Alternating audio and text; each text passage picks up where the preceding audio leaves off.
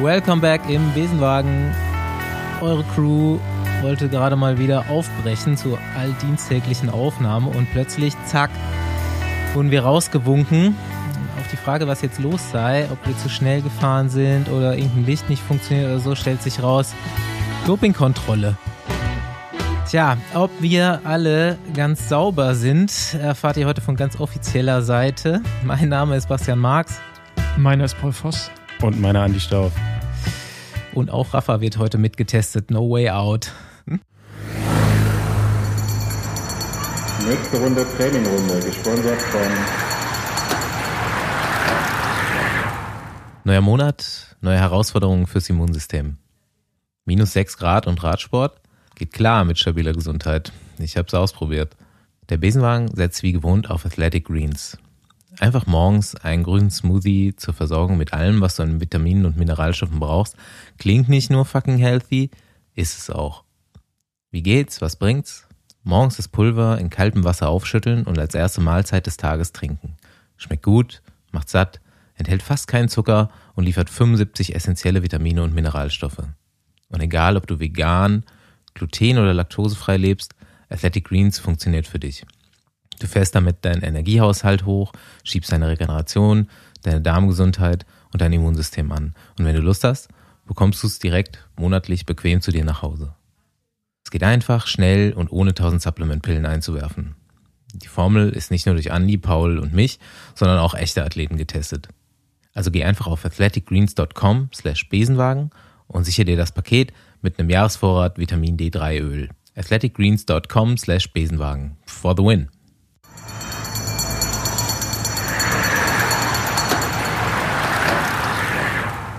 So, zur Aufklärung, wo wir hier hängen geblieben sind. Ähm, wir sind in Bonn mit dem Besenwagen, nämlich bei der NADA, der Nationalen Anti-Doping-Behörde, wer es nicht kennt, und haben freundlicherweise zwei äh, ja, hochrangige Vertreter dieser Organisation bei uns. Sie werden sich gleich nochmal selbst vorstellen.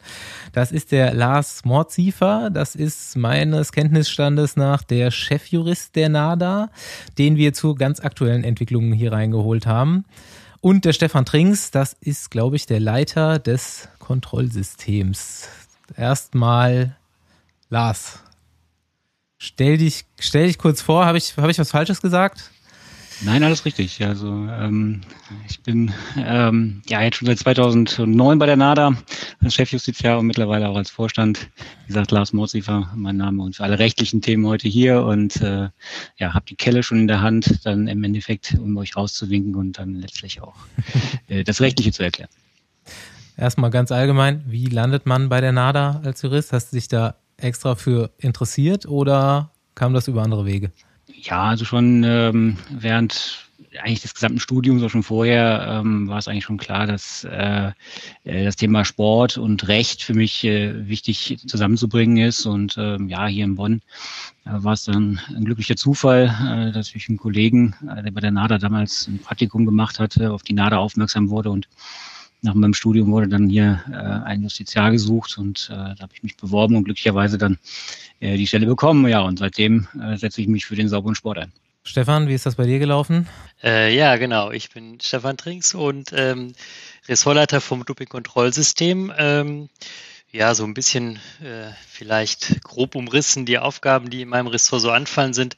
Ähm, wenn man es platt sagen will, äh, den Athletinnen und Athleten äh, auf den Keks gehen mit Dopingkontrollen. Also meine Abteilung, ähm, wir planen tatsächlich die Dopingkontrollen und äh, legen die Analyse und so weiter fest. Und genau, wenn dann irgendwas nicht so läuft, beziehungsweise auch positive Ergebnisse dabei rauskommen, wird dann weitergegeben an den Lars und seine Abteilung. Ähm, genau, das ist so grob der Aufgabenbereich. Und ja, letzten Endes zur NADA gekommen bin ich ähm, 2014, glaube ich. Also ich habe noch nicht so viele Jahre auf dem Buckel wie der Lars.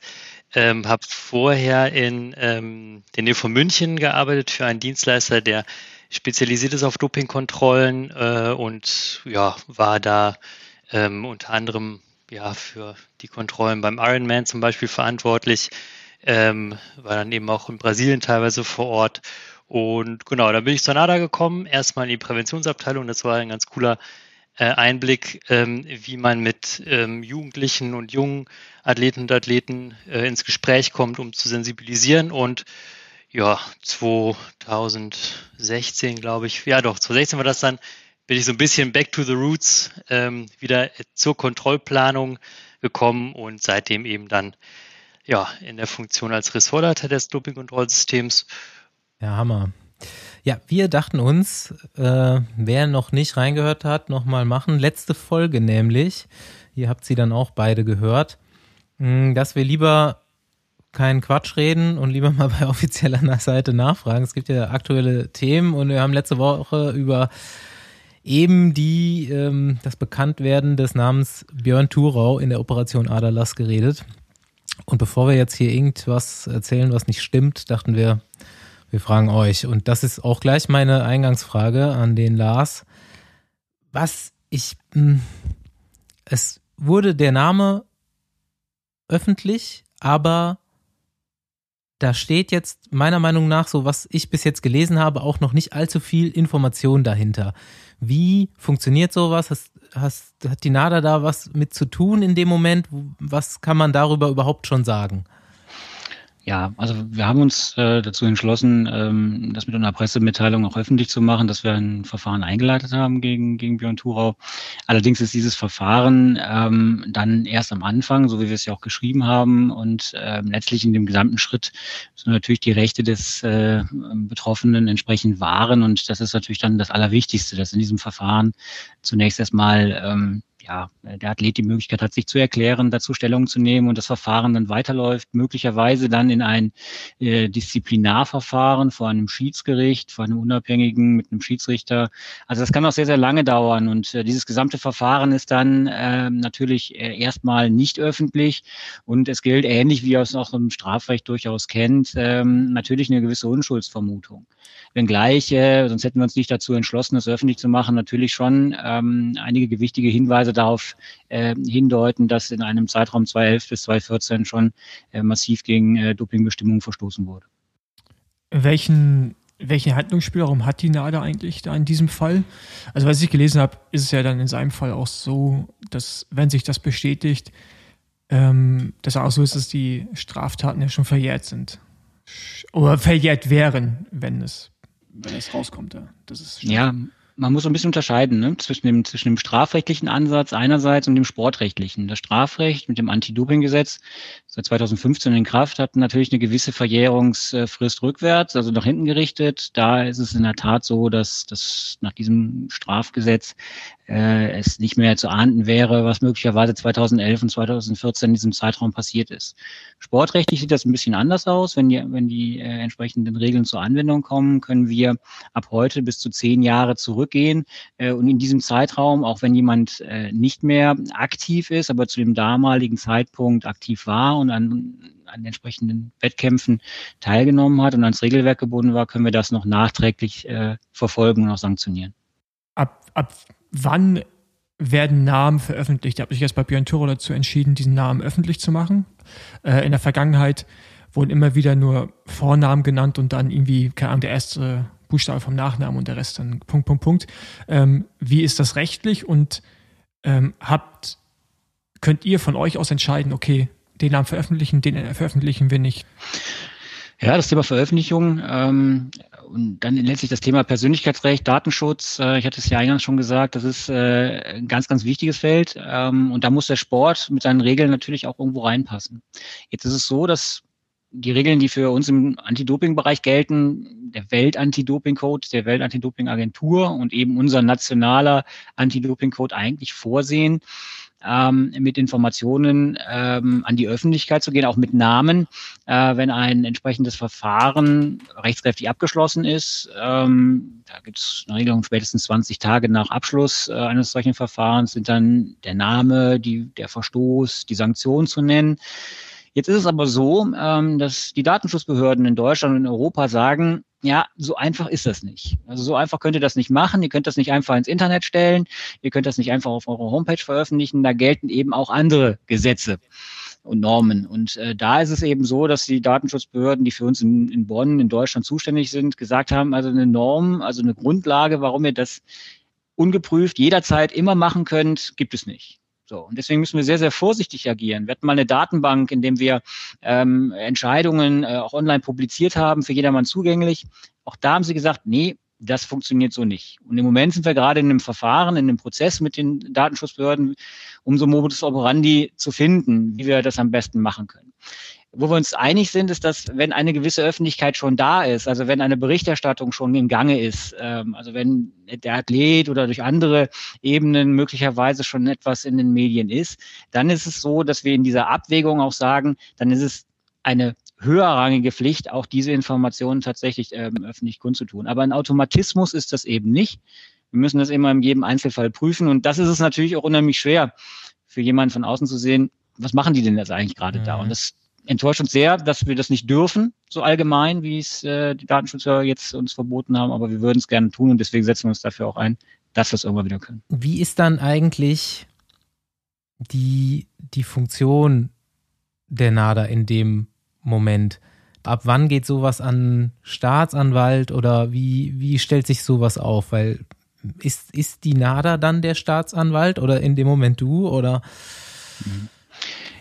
Sportrechtlich kann man das sicherlich vergleichen. Ja, Im sportrechtlichen Bereich, also alles das, was die sportrechtlichen Regelwerke eingeht. Man stellt sich das so ein bisschen vor, ich nehme jetzt wieder das platte Beispiel Fußball, aber sicherlich gibt es das auch im Radsport, wenn man gegen Regeln verstößt, ähm, eine gelbe, eine rote Karte bekommt im Fußball, ähm, wird ja dann hinterher, kennen, kennen wir alle, am Wochenende geht das dann so zum, zum DFB, zum, zum Kontrollausschuss oder beziehungsweise zum zuständigen Organ und die sprechen dann eine Sperre aus. Und so ähnlich ist das im, im Bereich Anti-Doping auch mit der NADA.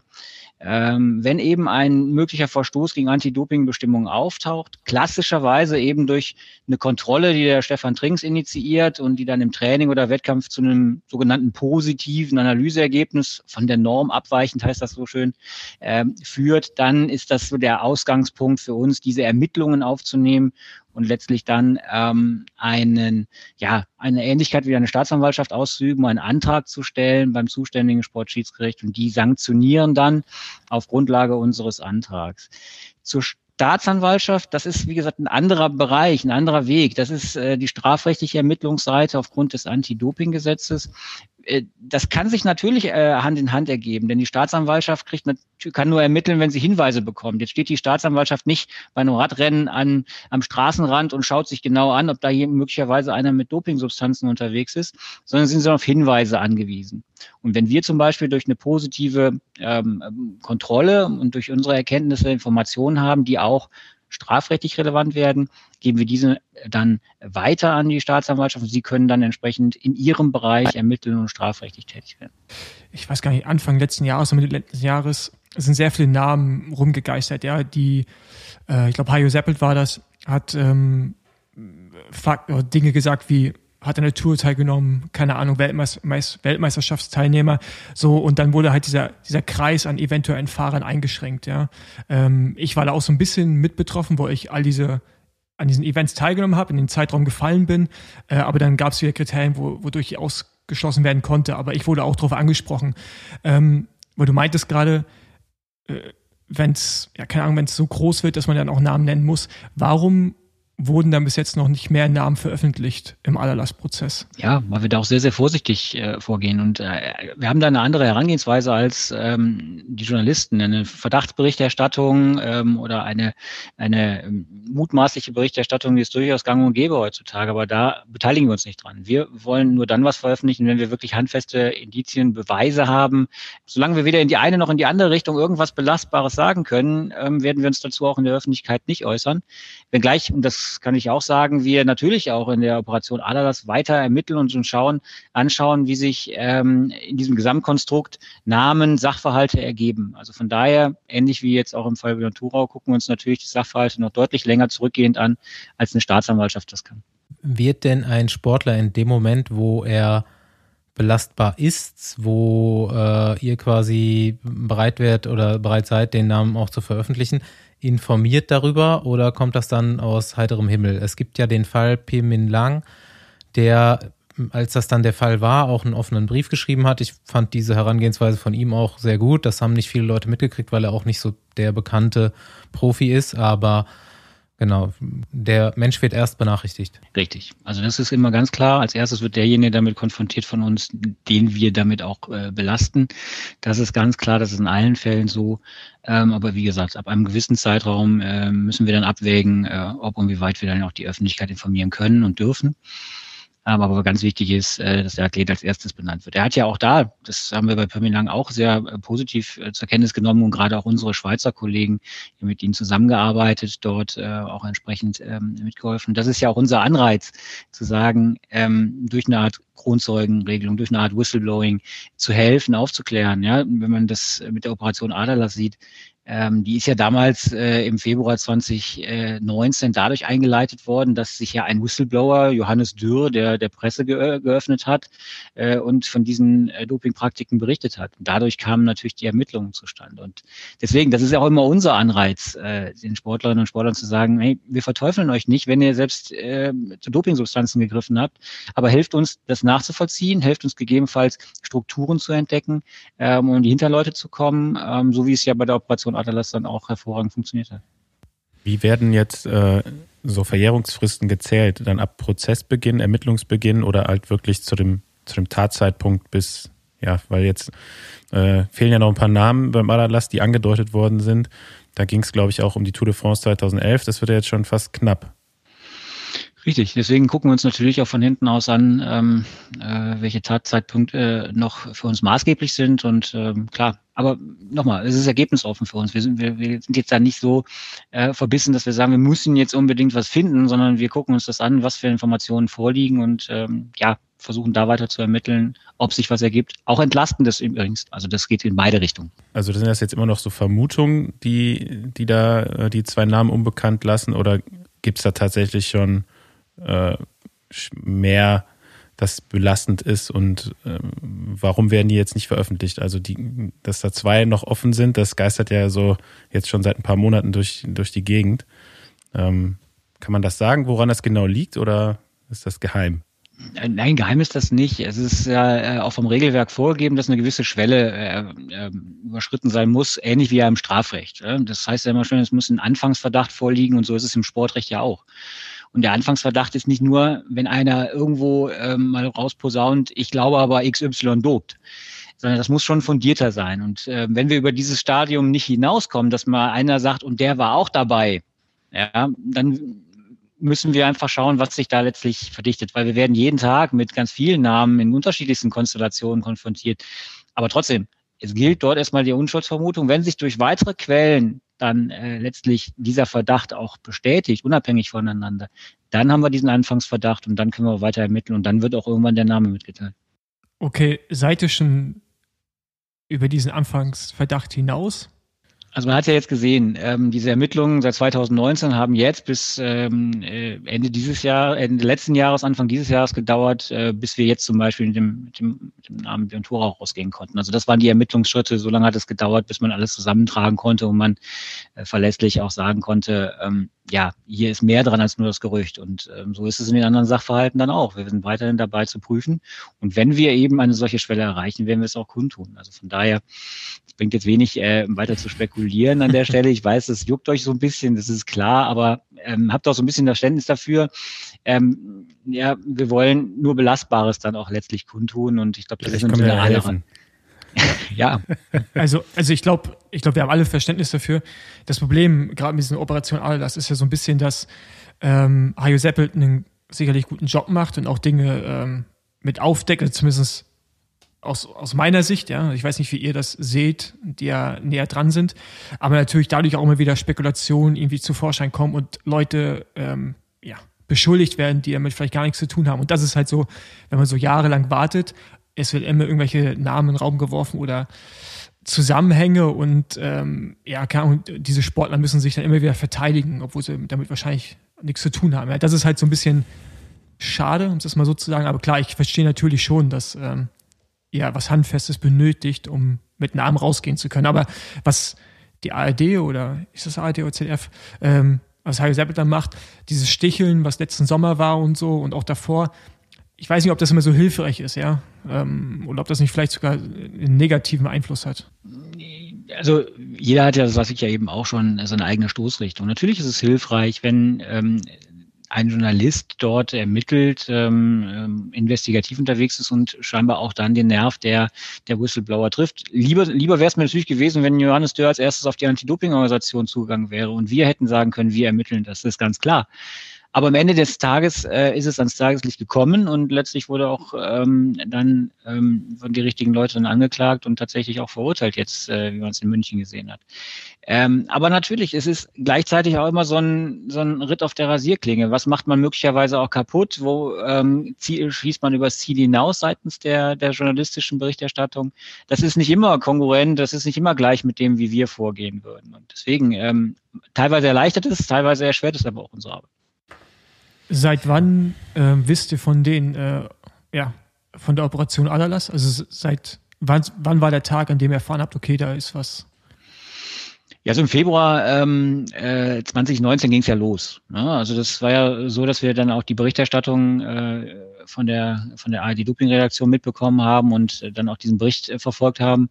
Okay, Entschuldigung, ihr habt es erst erfahren an dem Tag, als die Berichterstattung war. Also im Vorfeld hattet ihr keine Information bekommen von in dem Zusammenhang mit der äh, Operation Adalas, ähm, ja, ist es so gewesen. Wir haben ja dann aus dem äh, aus der äh, Übertragung heraus dann quasi die die Anzeige gegen Unbekannt erstattet bei der Staatsanwaltschaft München und damit auch das Verfahren mit einleiten können. Das ist äh, der Punkt gewesen, wo wir angefangen haben. Ich hätte da noch eine Idee. Ja. Ja. hat, hat man schon mal überlegt, so einen Maulwurf einzuschleusen, so ins Fahrerfeld? Also jetzt mal im Radsport so ja, der Stefan Trinks, der trainiert schon ganz fleißig. ja, okay.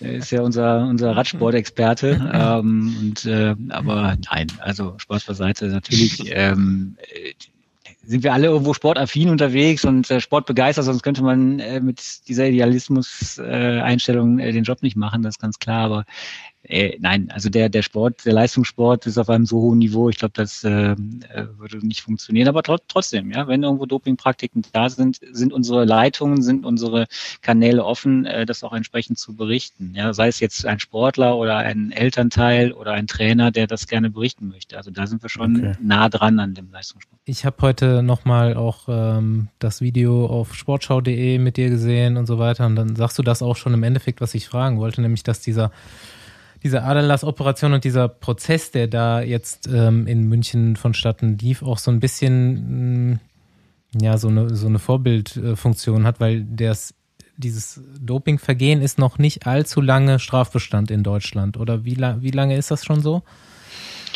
So in dieser komprimierten Fassung im Anti-Doping-Gesetz seit 2015. Ähm, vorher in unterschiedlichsten Konstellationen im Arzneimittelbereich, im Betäubungsmittelbereich, aber eher so Stückwerk. Deswegen ähm, ist es absolut äh, jetzt äh, wichtig zu sehen, dass es auch greift und nicht nur auf der Ermittlerebene, sondern auch auf der ähm, Verurteilungsebene. Und da haben wir jetzt in München natürlich äh, ja schon einen Meilenstein. Ja, vier, vier Jahre, zehn Monate für einen Arzt, der systematisch gedopt hat, das ist ähm, schon eine Hausnummer, das ist mhm. schon eine Aussage, dass es jedem Doping nicht lohnt, kein Kavaliersdelikt ist und mit Freiheitsstrafe bestraft wird. Ähm, ohne, ohne zu sagen, was es ist, gibt es ähm, bei der NADA noch andere Ermittlungen, Operationen dahingehend, auch vielleicht in anderen Sportarten? Was, es waren unheimlich viele Sportarten, die involviert waren und diese Sportarten gucken wir uns natürlich auch alle an. Und ähm, da gibt's immer wieder ähm, äh, Auswirkungen, ähm, Indizien, Hinweise, denen gehen wir natürlich alles nah, allen nach. Und ähm, ja, wenn wir was zu berichten haben, werden wir was tun. Mhm. Ja. Wie ist eigentlich die, die Vernetzung äh, ja, untereinander, also mit den anderen nationalen Anti-Doping-Agenturen? Ist da herrscht eine gute Kommunikation oder äh also äh, mit, mit einigen ähm, haben wir auch Netzwerke. Das wird der Stefan Trinkster gleich auch im Dopingkontrollsystem nochmal erläutern können. Das ist uns ganz wichtig, äh, dass wir also über den Tellerrand hinausschauen. Also gerade mit Österreich und der Schweiz haben wir eine ganz enge Kooperation. Ähm, da treffen wir uns fast, äh, fast monatlich, um auf verschiedenen Ebenen auszutauschen. Mit der Weltantidopingagentur haben wir auch verschiedene Netzwerke etabliert, ähm, gerade auch im Ermittlungsbereich äh, sind wir da so mit 14, 15 Nationen ähm, der ganzen Welt dann immer auch gut vernetzt. Ähm, das ist schon unser Anspruch. Ja, im präventiven Bereich sowieso. Äh, da funktioniert Prävention ja auch nur weltweit. Also das ist auch äh, für uns ein großer Anspruch, äh, dass wir schauen, ähm, wie es über die Grenzen hinausgeht. Denn das hat ja auch die Operation Atlas ge gezeigt. Das war nicht nur ein deutsches oder ein österreichisches äh, Phänomen, sondern ging dann weltweit. Ja. Wie viele Also wie oft kommt es vor, dass sich bei euch Whistleblower melden oder Leute mit einem, einem härteren Verdacht oder ähm, vielleicht sogar auch schon beweisen? Also wir haben seit 2016 auch angefangen, unser, unser Whistleblower-System ähm, sprich's an zu etablieren. Das ist also eine, eine, ähm, ja, eine webbasierte Applikation, die aber ähm, eine wirklich absolute Anonymität äh, garantiert. Das ist nicht rückverfolgbar. War auch mal eine schöne Anfrage von der Polizei. Ja, dann gibt uns doch die IP-Adresse. Ich sage, ja, nee, die haben wir nicht. Ja, also die können wir dementsprechend auch nicht rausgeben.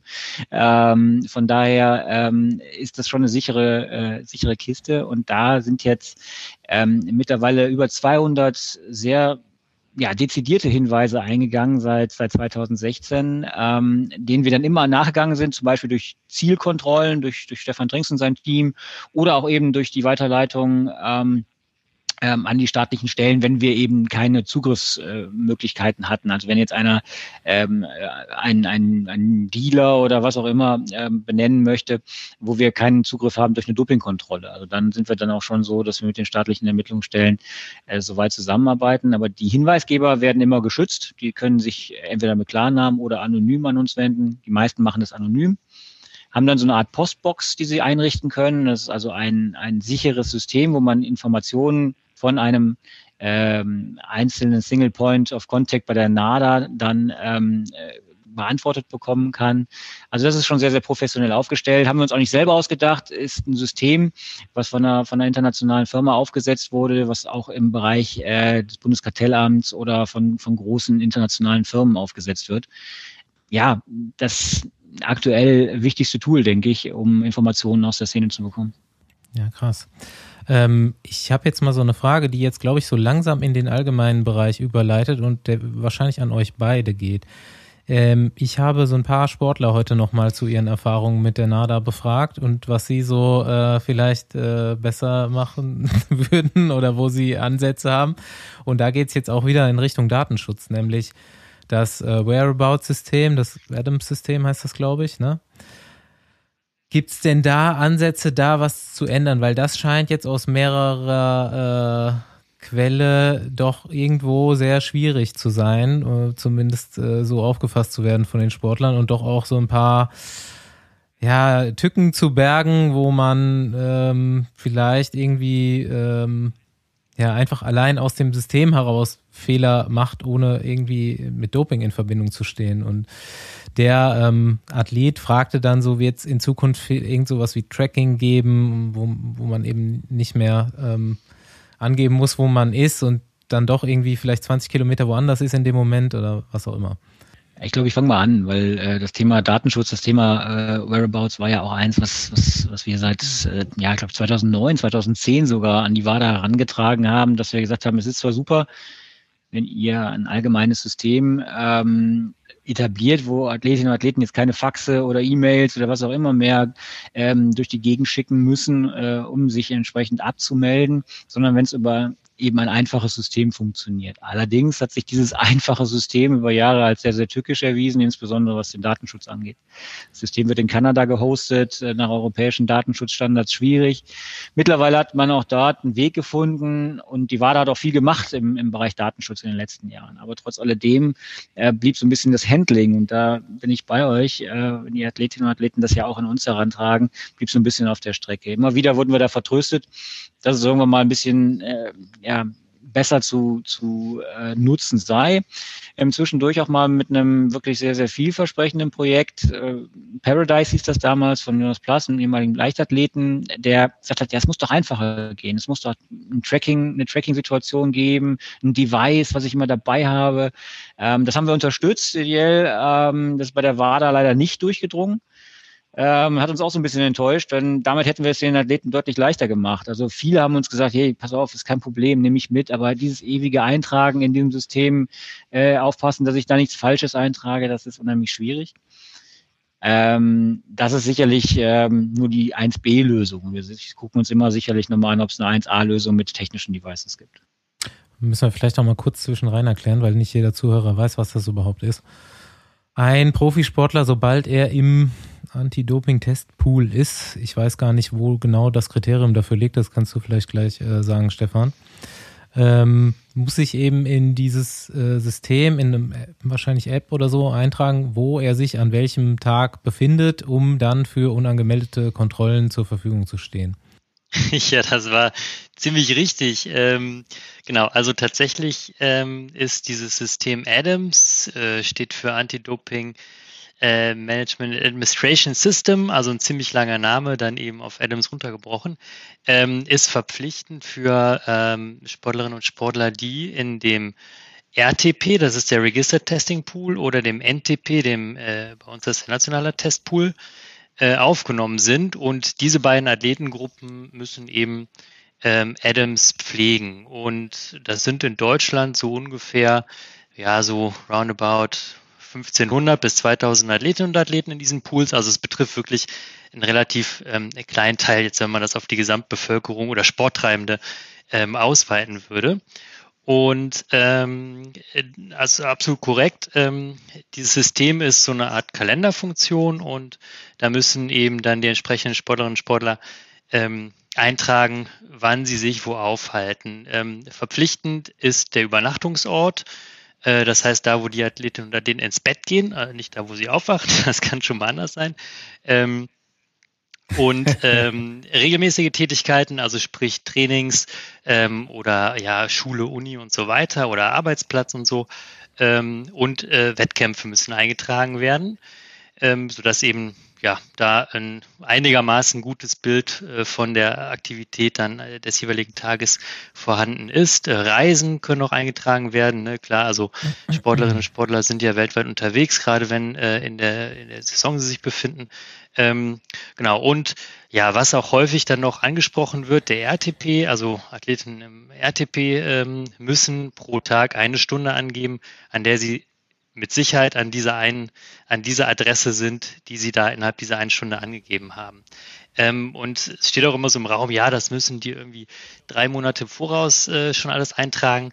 Ähm, das stimmt zum Teil. Ähm, ne, die Quartale müssen immer vollständig ausgefüllt werden. Dann gibt es eben Richtlinien, wie das gemacht werden muss. Aber es heißt nicht, dass man das nicht tagtäglich ändern kann. Also angenommen, ne, ich lege meinen One-Hour-Slot irgendwie auf 6 Uhr morgens oder so, weil ne, ich genau weiß, um spätestens 6.59 Uhr muss ich so auf, sowieso auf Toilette. Ähm, und ne, dann hat der Kontrolleur quasi Zeit, von 6, an, äh, 6 Uhr an ja, bei mir aufzuschlagen, so ungefähr.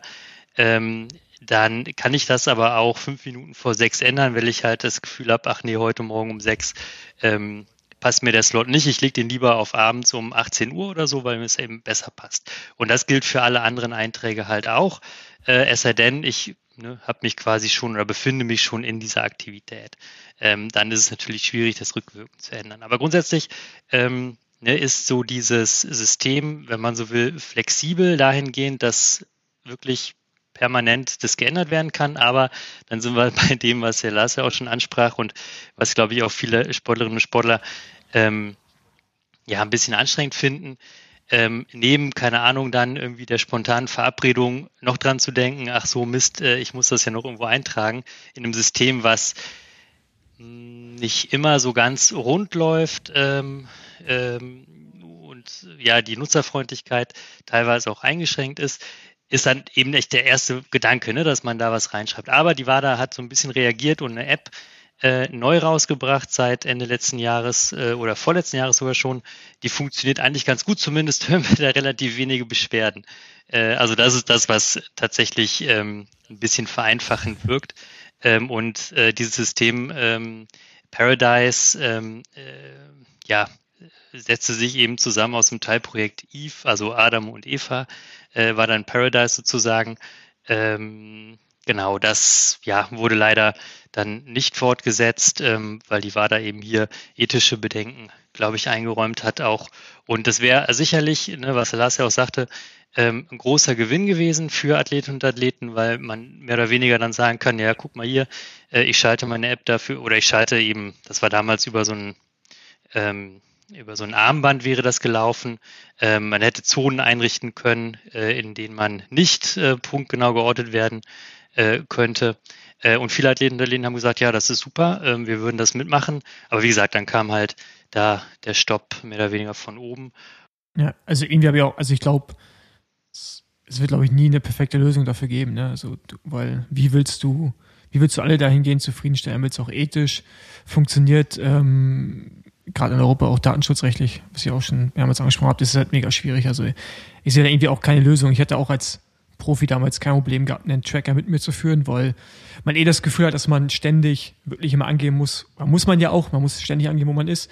Äh, und da hätte einen das natürlich, dass mein Leben sicherlich äh, einfacher gemacht, aber ja.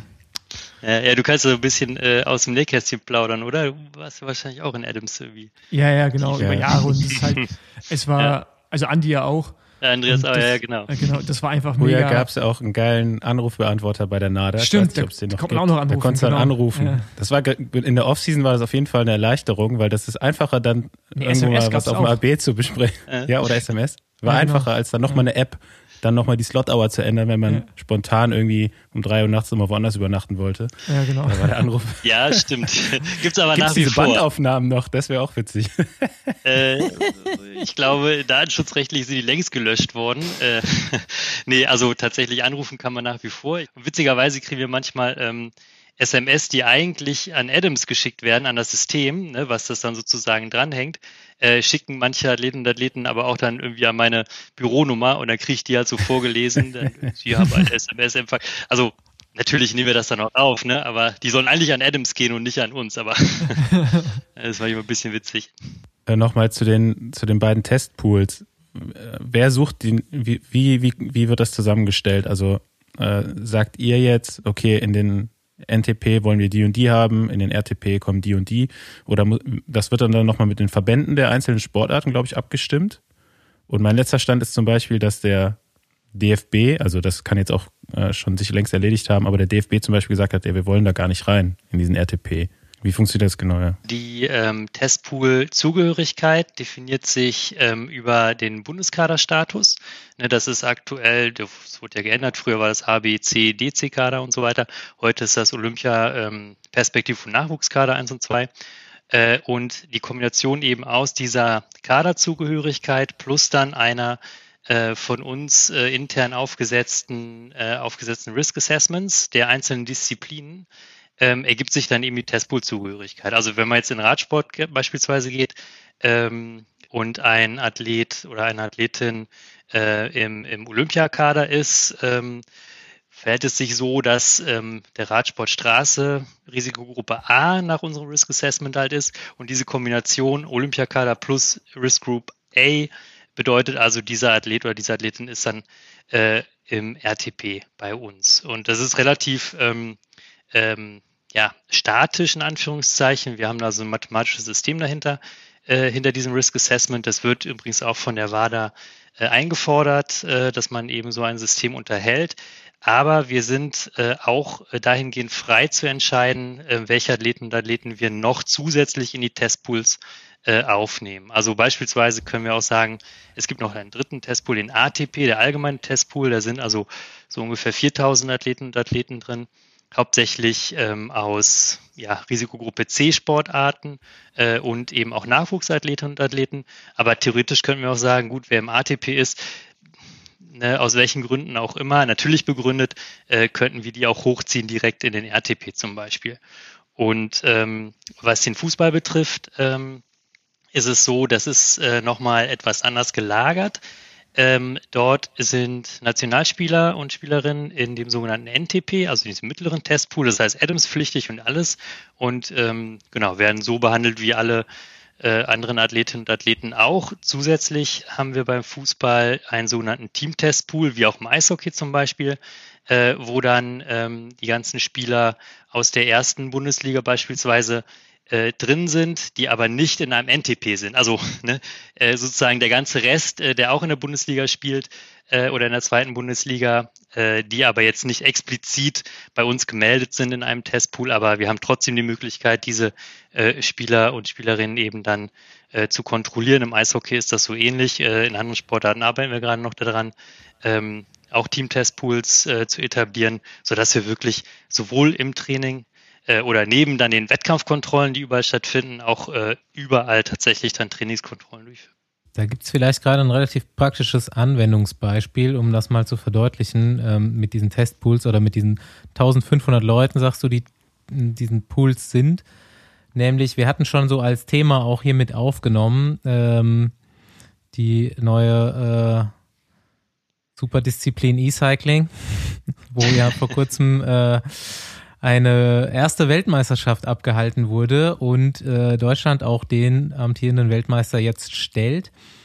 Und ähm, der musste eben dann auch in einem dieser Testpools sein. Es konnte nicht irgendjemand, der auf Swift super stark ist, mitfahren, sondern äh, Voraussetzung für diese Weltmeisterschaft war Testpool-Zugehörigkeit und da hatten wir glücklicherweise Jason Osborne in der Hinterhand, der Olympionike und Ruderer ist und dann eben sich in besagten Testpools schon befand. Ja, genau. Also das ähm, ist halt so ein Thema. E-Sports, ne? Ähm, das ist zwar, klingt im ersten Moment ein bisschen ähm, fernab so von, in Anführungszeichen, dieser Sportrealität, aber ist natürlich ein Thema, ne? Äh, was das betrifft. Und ich denke, so in Richtung Swift oder dann eben auf der Rolle zu Hause dann äh, Wettkämpfe ausfahren, ist jetzt vom Feeling definitiv anders, aber die Leistung ähm, ist natürlich da auch, ne? kommt aus dem Körper. Gibt es da, äh, mal eine ganz andere Frage, gibt es da auch Überlegungen, andere E-Sports zu testen, die jetzt nicht irgendwie körperlich irgendwie sich besonders anstrengen müssen, aber jetzt besonders so Konzentration. Ich glaube, zum Sportschießen gibt es ja auch äh, die, diese Beta-Blocker, die da äh, zumindest mal so Anwendung fanden oder finden, wie auch immer, ähm, wäre ja vielleicht gar nicht so abwegig, dass die das auch machen. Ja, absolut. Ähm, also äh, vielleicht nicht ähm, so weit hergeholt. Ähm, klar, E-Sports, ähm, ja, das ist größtenteils privat organisiert. Ähm, und ich glaube, der DOSB diskutieren auch noch, ob es zum Sport gehört oder eben äh, nicht. Also der Markt ist halt riesig, da werden ja auch große Preisgelder ähm, irgendwie äh, gewonnen, aber wenn man das mal so ein bisschen runterdampft äh, auf Schach zum Beispiel, das ist jetzt zwar, brauchst du nicht so viel Reakt also musste Reaktionsschnelligkeit jetzt nicht so haben, aber natürlich so im Kopf ganz schnell sein. Ähm, Ritalin zum Beispiel wäre da halt ähm, eine Frage, äh, die man sich stellen muss. Und ähm, also ne, es ist ja bei ADHS wird es ja äh, angewendet bei Kindern, die ADHS haben. Ähm, und ähm, genau, also in anderen Sportarten auch.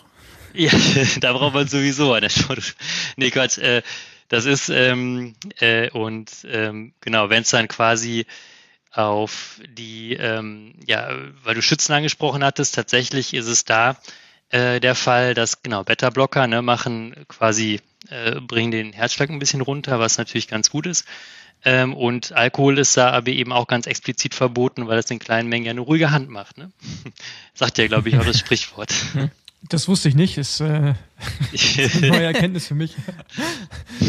aber in rau äh, nicht in rauen Mengen, ne? Das, nur in kleinen. Ja, lass doch mal ein bisschen hier so mit Klischees aufräumen oder bestätigen. So, du hast schon gesagt, Ra Straßenradsport ist Risikogruppe A.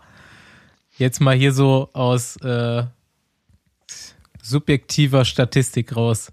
Wird im Radsport wirklich am meisten gedopt? Was, was gibt's, wie ist eure, euer Blick? Ich meine, ihr testet ja wirklich alle Sportarten, die in Deutschland so ausgeübt werden. Mhm. Ähm, ich würde mich da schwer tun, das irgendwie zu quantifizieren. Ähm, es gibt halt ähm, im Radsport oder gerade im Straßenradsport oder auch Bahn betreffend ähm, gibt es, würde ich sagen, das ist aber so eine eigene Interpretation, äh, die meisten Anknüpfungspunkte ne, für wirklich hochwirksame, ähm, spezifische äh, ja, Dopingmittel. Ähm, ne, also EPO beispielsweise hat halt einen sehr, sehr hohen Wirkungsgrad. Ähm, dieses Risk Assessment, was wir hier ähm, betreiben, das hat so ein paar Faktoren eben, die berücksichtigt werden äh, und klassifiziert werden. Ähm, also wir haben physiologische Faktoren, die eine Rolle spielen. Ne? Da ist eben beim Radsport sind viele Muskelgruppen äh, beteiligt. Ähm, beim ähm, die Historie wird mit berücksichtigt in Sportarten. Die ist leider im Radsport jetzt auch nicht so rosig, ne? Ähm, wie beim Segeln zum Beispiel oder so. Also das hat einen Einfluss dann. Also ähm, ja, da kommen viele Faktoren eben zusammen und ähm, wie gesagt, ich habe so den Eindruck, dass tatsächlich ähm, ja die die Möglichkeiten, was zu tun, ob es jetzt halt tatsächlich aktives Doping ist äh, mit äh, Testosteron oder mit EPO, in der Regeneration eben auch relativ viel gemacht werden kann. Also Radsport habe ich das Gefühl, ähm, ja, wie soll man sagen, ist so ein bisschen ähm, die Formel 1, ähm, so der, der Menschensportart, äh, wo halt äh, die Jungs und Mädels da an ihre Grenzen gehen, ähm, wo eben dann auch möglicherweise am meisten passieren kann, weil es halt so extrem ist einfach. Ne? Welche Sportart wird am meisten kontrolliert und welche am wenigsten von den olympischen Sportarten jetzt nicht? Also ihr, also ihr kontrolliert ja auch nicht-olympische Sportarten, ne? Also ich meine. Ja, genau. genau ja. Wenn man das äh, rein quantitativ betrachtet, äh, beziehungsweise hängt das davon ab, wie viele Athleten und Athleten ähm, im, im Testpool sind oder im Kader sich befinden. Und je größer der Kader, umso mehr Kontrollen natürlich. Ähm, die Dichte ist in der Leichtathletik äh, beispielsweise super hoch. Äh, da machen wir super viele Kontrollen. Äh, aber im Radsport machen wir auch super viele Kontrollen. Ähm, weniger wird's dann, klar kontrollieren wir halt im Segelsport oder äh, im Schach weniger, ne, als halt in den Hochrisikosportarten äh, wie Radsport, wie Leichtathletik, wie äh, Gewichtheben, wie Kraft-3-Kampf zum Beispiel. Ja, und kontrolliert ihr dann bei allen Sportarten äh, oder versucht ihr die gleichen Substanzen zu finden oder macht ihr dann sportartspezifisch verschiedene Tests? Ähm, genau, also das ähm, ähm, obliegt ja auch dann äh, meinem Team, äh, beziehungsweise einen einzelnen äh, Kontrollplanern, die dann ähm, entsprechende Sportarten halt betreuen, äh, die Analysen festzulegen. Das ähm, natürlich tauschen wir uns da dann auch ähm, mit den Laboren aus oder mit auch Expertinnen und Experten tauschen uns aus, was dann in den Sportarten natürlich sinnvoll ist und auch entsprechende ja, Zeitabstände von Kontrollen einzuhalten. Aber ähm, wir machen jetzt nicht ein für alles, ähm, sondern gehen ganz dezidiert rein. In Austauschsportarten geht es natürlich eher auf ähm, Substanzen, die die Ausdauer steigern. Äh, in ähm, ja, Kraftsport geht es natürlich eher in Richtung äh, Substanzen, auf die wir analysieren lassen, die sich dann, äh, ja, die halt Kraft aufbauen. Ne? Ähm, das ist ähm, schon sehr differenziert. Es gibt aber noch zwei weitere Aspekte und ähm, das eine ist halt das, das TDSSA, der Welt-Anti-Doping-Agentur. TDSSA steht für Technical Document for Sport Specific Analysis und äh, in diesem ist festgelegt ähm, in relative, ein relativer Quotient, ähm, wie, in relative Quote muss man glaube ich sagen, äh, wie viele ähm, ähm, wie viel Prozent an beispielsweise EPOs äh, oder Wachstumshormonen in spezifischen Sportarten ähm, äh, kontrolliert werden müssen. Ne? Das heißt also, wenn wir im Radsport, ich sage jetzt mal, 100 äh, Urinproben nehmen müssten, davon 60 Prozent äh, auf EPO analysiert werden. Ne? Und so wird das dann durchdekliniert für äh, alle Sportarten äh, und äh, da steht auch nochmal ein Risk Assessment dahinter. Also das ist so ein, noch so ein ja, so, so eine Orientierung, die wir im Prinzip haben. Und dann gibt es noch ein weiteres Programm, das ist der athletische Blutpass, äh, äh, athletische biologische äh, ABP, Athlete Biological Passport. Und das hat zwei Module. Das eine ist das hämatologische, also wo es halt um die Auswertung von Blutparametern geht. Äh, und das andere ähm, ist dann das Steroidprofil, wo eben dann die Steroidwerte beziehungsweise ein Profil aus den Urinproben. Dass es so einen Quotienten gibt, ähm welche Kontrollen wie oft äh, durchgeführt werden mussten, das wusste ich gar nicht. Ich wusste halt, dass, oder ich habe irgendwann dann mal mitbekommen, dass gar nicht immer auf EPO kontrolliert wird, weil es halt auch ein Kostenpunkt wurde, das zumindest mal damals als Argument ähm, gebracht, dass eben, ich glaube, da, da äh, hat man dann so Zahlen durch die äh, durch die Gegend geworfen, irgendwie eine EPO-Kontrolle kostet 1000 Euro, deswegen wird nicht jede Urinprobe auf EPO analysiert. Und das hat mich damals als Fahrer schon so dachte ich, krass, okay, warum, also das, was soll man sonst machen als Radsportler, außer jetzt ja. EPO zum Beispiel, ne? Das ist ja, eigentlich müsste es ja immer, immer getestet werden. Das hat mich so ein bisschen verwundert damals, aber jetzt äh, habe ich zumindest mal eine Antwort drauf, warum das so ist. Mhm es ist schon wichtig für uns tatsächlich, äh, diese Entwicklung mit voranzutreiben, bei der Welt-Anti-Doping-Agentur dann auch immer darauf hinzuweisen, denn nur da dadurch kann es funktionieren, dass es für alle gleich gilt. Ja, was du gerade sagtest, ist äh, sicherlich von, von irgendeinem vor ein paar Jahren vorgebracht worden, äh, der vielleicht schon fast peinlich berührt war, weil er keine EPO-Proben gemacht hat. Der hat dann einfach gesagt, das war zu teuer. So, und dann war es dann für ihn erledigt. Ähm, wo wir auch gesagt haben, ja, aber was bringt das denn, wenn du 20 andere Kontrollen machst, ein Standard-Setting machst, eben nicht auf EPO kontrollierst, dann gibst du genauso viel Geld aus, aber du kannst es eigentlich lassen. Ja, weil ähm, das kennt ja auch jeder das äh, Zitat von Lance Armstrong, hat mich tausendmal kontrolliert und niemals positiv getestet. Ja, ja. Hat denn mal einer gefragt, wie viel von diesen tausend Proben auf EPO analysiert wurden? Ja, und da wird es dann irgendwann dünn, wenn man dann irgendwo peinlich berührt sagen muss, hm, ja, vielleicht nicht so viele oder gar keine. Deswegen ähm, ist für uns wichtig, so wie der Stefan sagte, es wirklich passgenau zu machen Wir könnten natürlich sagen, ein One-Fits-All-Approach, über alles drüberlegen, auf der Verbotsliste steht es drauf, wir machen es eben. Aber das bringt's ja nicht, ja, sondern wir gucken uns dann schon sportspezifisch an, äh, was da am meisten Sinn macht, tauschen uns da mit den WADA-akkreditierten Laboren, die ein unheimlich hohes Know-how haben, aus, die Forschungsarbeit machen, um einfach dieses Gap auch zu äh, verkleinern, weil das müssen wir eben ja auch feststellen, wer dopen, wer betrügen will, ähm, der hat da auch eine gewisse Eigendynamik entwickelt und versucht sich da auch einen Vorsprung weiterhin zu verschaffen. Und das sehen wir ja, wir haben es ja eingangs äh, ähm, diskutiert, wir unterhalten uns über Dopingverstöße aus 2011, 2014. Lieber wäre es, wenn ich äh, sagen könnte, ich habe jemanden des Dopings überführt 2019 oder 2018. Aber dieses Gap versuchen wir durch das, was der Stefan gesagt hat, ja zu schließen. Und das ist, glaube ich, ganz wichtig zu erzählen. Nächste Runde Trainingrunde, gesponsert von Wie alle paar Wochen haben wir heute auch mal wieder Clark eingesammelt. Wenn der Corona-Quatsch gerade für eins gut ist, dann die Zeit, in der man nicht essen oder ins Kino gehen kann, zu nutzen, mal richtig auszumisten. Clark hilft dir nicht beim Schrank mit deinen alten Radklamotten, aber beim Versicherungsordner, um den du am liebsten einen großen Bogen machst. Erinnerst du dich an den? Hast du auch eigentlich keinen Plan, was da genau drin ist, wie viel du insgesamt bezahlst, aber bist dir eigentlich ziemlich sicher, dass es vielleicht schlauer geht? Mit Clark wird der Überblick einfach, denn du kannst das ganze Chaos direkt auf deinem Handy managen. Du musst dich nur registrieren, einmal deine Versicherung eintragen und jetzt wird's übersichtlich. Clark gibt dir digitalen Überblick zu den Details deiner Verträge, gibt Tipps, wie du diese verbessern kannst und wo du am besten sparen kannst. Clark ist kostenlos, unabhängig und wählt aus den Angeboten von 160 Versicherern für dich und deine Lebenssituation aus. Und wenn du Nägel mit Köpfen machen willst, gibt es natürlich nochmal Beratung von Experten per Telefon, Mail oder Chat. Wenn du jetzt Interesse hast, gibt es von uns nochmal ein Goodie oben drauf mit dem Code Besenwagen in der App oder auf der Website clark.de oder AT registrieren, mindestens zwei Versicherungen eintragen und Clark spendiert 30 Euro bei Amazon. Einfach eingeben und ihr könnt schauen, ob Clark hilfreich für euch ist. In unseren Shownotes gibt es das Ganze nochmal zum Nachlesen. Mir steht ja gerade ein Umzug bevor und tja, noch ein Anlass mehr, mal richtig klar Schiff zu machen.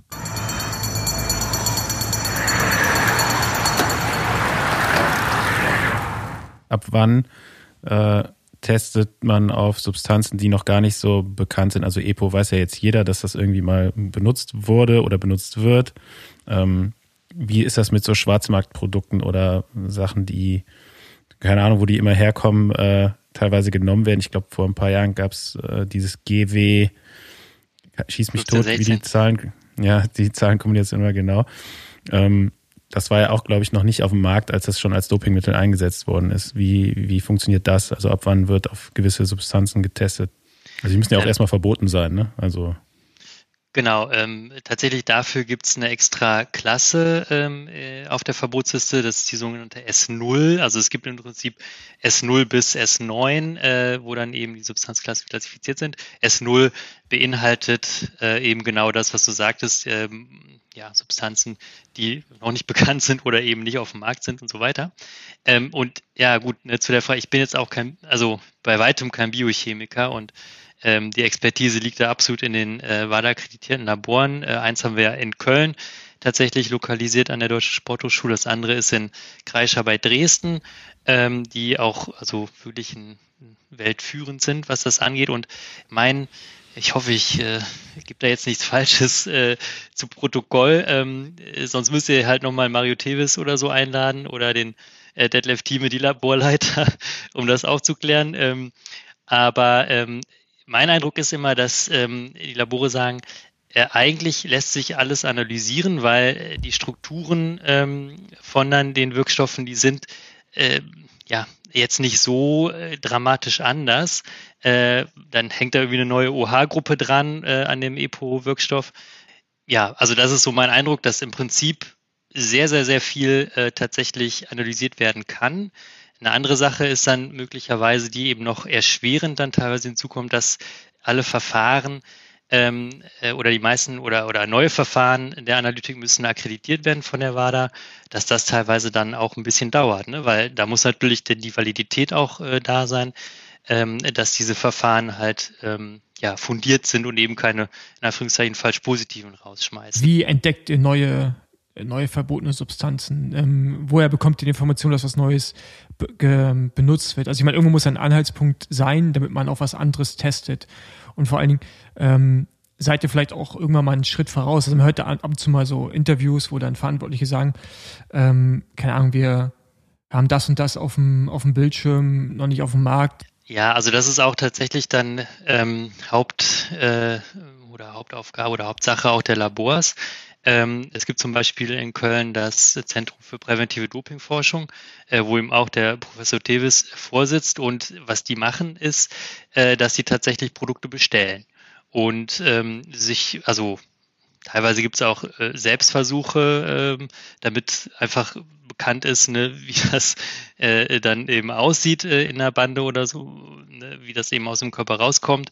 Ähm, aber ähm, tatsächlich ist da eine große Forschung und äh, der Professor Davis erzählte, glaube ich, mal die Geschichte, ähm, dass er eben ich, irgendwo im Ausland hat er sich ein äh, Produkt bestellt äh, und tatsächlich an eben das Anti-Doping-Labor schicken lassen und hatte gedacht, das kommt gar nicht an, aber irgendwie ein paar Tage später war dann dieses Riesenpaket da.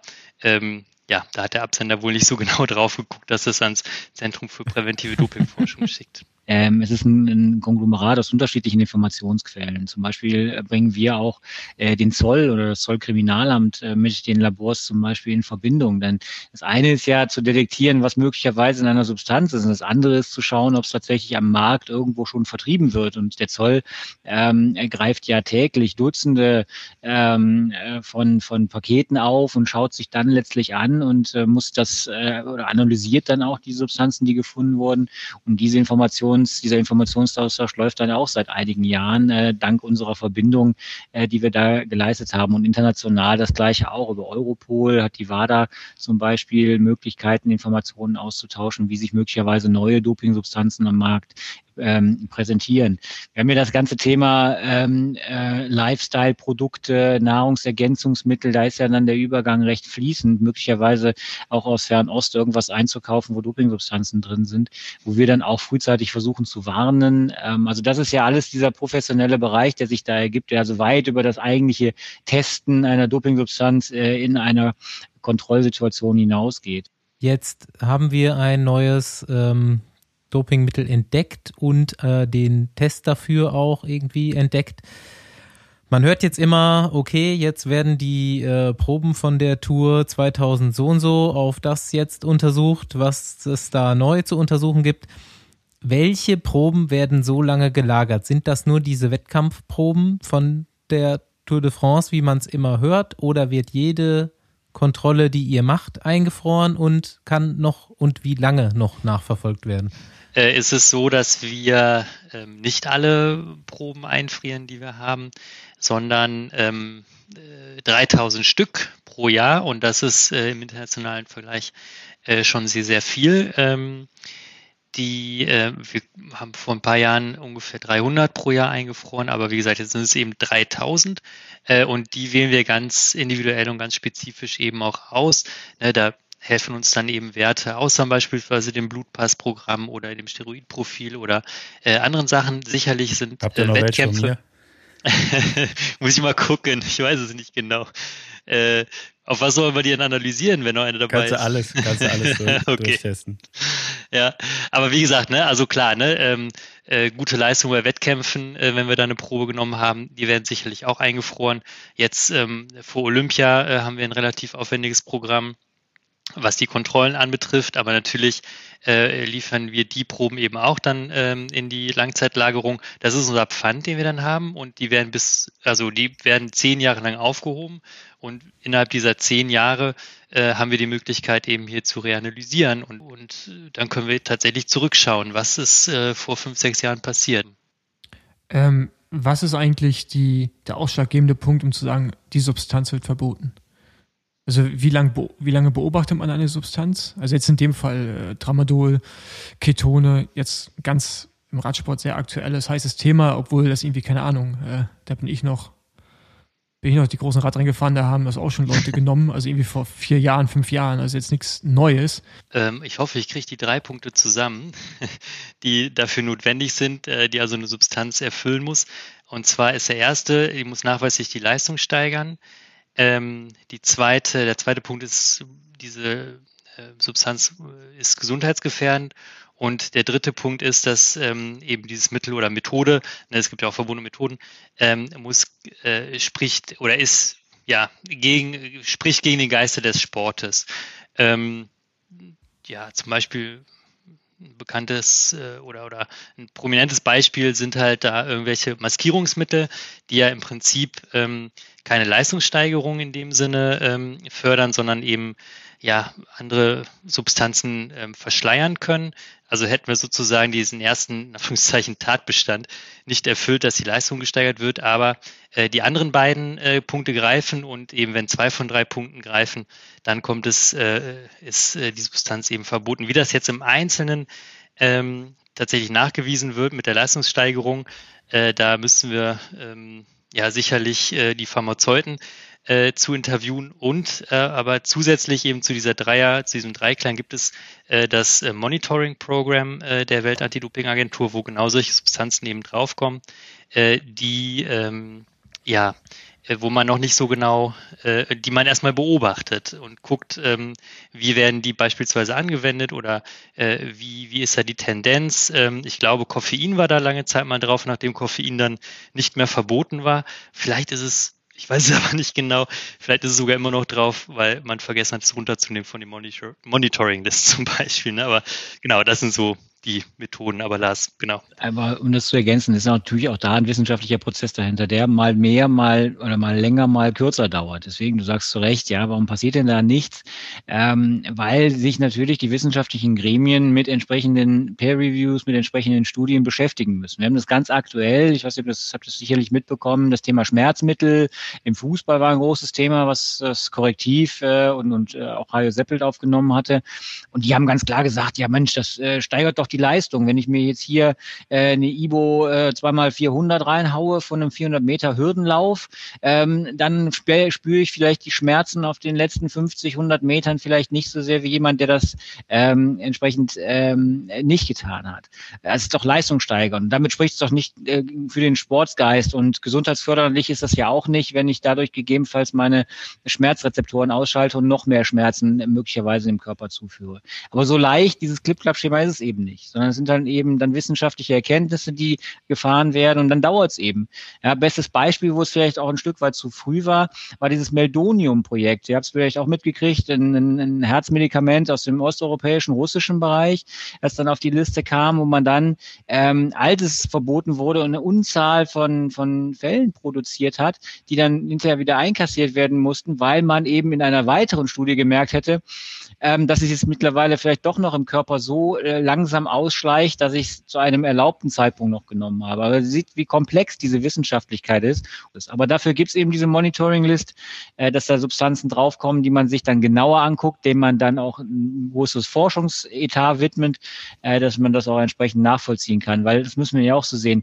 Wer forscht denn in der normalen klinischen Routine ausschließlich für den Bereich Anti-Doping?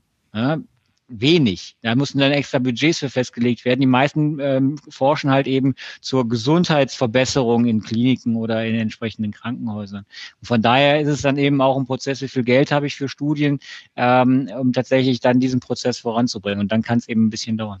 Ähm, wie, wie hoch ist wirklich die Gefahr, kontaminierte Produkte äh, zu erhalten, zu bestellen? Klar, ich meine, für uns Leistungssportler gibt es halt dann irgendwie die Kölner Liste ja, an der man sich orientieren kann und da ist man, glaube ich, eigentlich immer safe, oder? Also die ist ja schon valide dann. Ähm, genau, also wie oft kommt es wirklich vor, dass ihr äh, verunreinigte Produkte vielleicht auch selber entdeckt? Macht ihr da Stichproben? Macht die Wahl da Stichproben bei Produkten oder ähm, wird sich das dann erst angeschaut, wenn es dann wirklich positive Fälle gibt mit diesem Produkt? Äh, ja, die Kölner Liste ist eine super Orientierung, ähm, um äh, sich da äh, ein bisschen abzusichern. Ähm, aber ich glaube, also das ist halt eine ganz klassische Dopingfalle. Ne? Kontaminierte Nahrungsergänzungsmittel kommen super häufig vor, oh, äh, nicht super häufig, aber kommen vor. Äh, dem muss man sich einfach auch bewusst sein, dass man da in, ja, in eine Falle tappen kann. Unwissentlich leider, aber am Ende zählt halt dann, ja, was der Athlet oder die Athletin ähm, sich zugeführt hat. Und dafür wird der oder die Athletin auch eben verantwortlich gemacht. Wie ähm, wie finanziert sich eigentlich die NADA und die WADA? Also die WADA finanziert sich, um da mal anzufangen, durch ein, durch ein zwei äh, System, einmal aus äh, Government, also alles das, was aus ähm, staatlichen Behörden, Institutionen kommen kann, und dem Sport andererseits immer zu einem 50-50 äh, Proports. Ähm, während es bei uns äh, so ist, in Deutschland bei der NADA, das war in den Ursprüngen ein sogenanntes Stakeholder-Modell aus mehreren Playern, auch Politik und Sport, aber eben äh, auch Gesellschaft sollte sich mit Wirtschaft, sollte sich beteiligen. Ähm, das hat sich über die Jahre hinweg ähm, nicht realisiert. Dieses Stakeholder-Modell, was die Finanzierung angeht, hat sich nicht weitergetragen. Jetzt ist es so, dass wir zu nahezu äh, 80, 90 Prozent äh, bundesfinanziert sind in einer sogenannten Förderkonstellation äh, durch den Bund ähm, eben dann Steuergelder bekommen für die Tätigkeit und auf der anderen Seite eben noch einen äh, Beitrag des Sports bekommen ähm, zur äh, ja, Subventionierung der, der Dopingkontrollmaßnahmen. Und könnt ihr ein Budget beziffern oder ja, also unser Budget ist ja transparent in den Jahresberichten ähm, veröffentlicht. Also wir sind jetzt bei ähm, roundabout 10 Millionen, die wir für die gesamte operative Arbeit der NADA haben und äh, ein Großteil, über 60 Prozent, fließt natürlich in das Dopingkontrollsystem.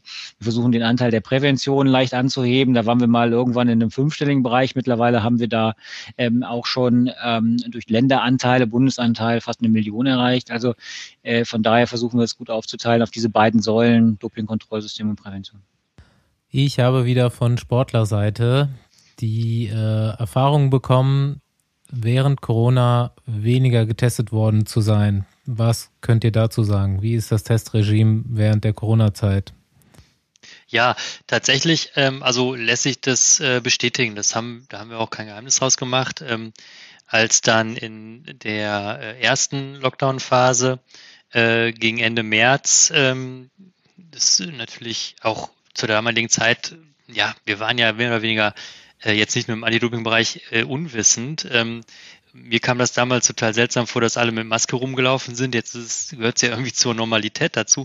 Aber tatsächlich haben wir da Ende März ähm, äh, sukzessive äh, die Kontrollen runtergefahren, äh, um natürlich die Kontakte zu vermeiden. Ähm, wir haben dann ähm, in dieser Zeit ziemlich ja, aktiv an Konzepten gearbeitet, wie wir die Kontrollen wieder aufnehmen können. Das ist dann am 15. Mai wieder passiert. Also wir waren nicht lange weg vom Fenster, aber haben eben, äh, und dann ging es ganz normal weiter, ähm, was die Quantität anbetrifft und die Qualität. Aber in der Zwischenzeit, in diesen, ich weiß gar nicht, wie viele Tage das waren, haben wir natürlich versucht, ähm, auch Athleten und Athleten die Chance zu geben, ja, sich ähm, für sauberen Sport zu engagieren, auch wenn jetzt ein Teil ähm, äh, des Kontrollsystems die Kontrollen eben nicht laufen. Man muss das ja sehen, die Prävention lief weiter.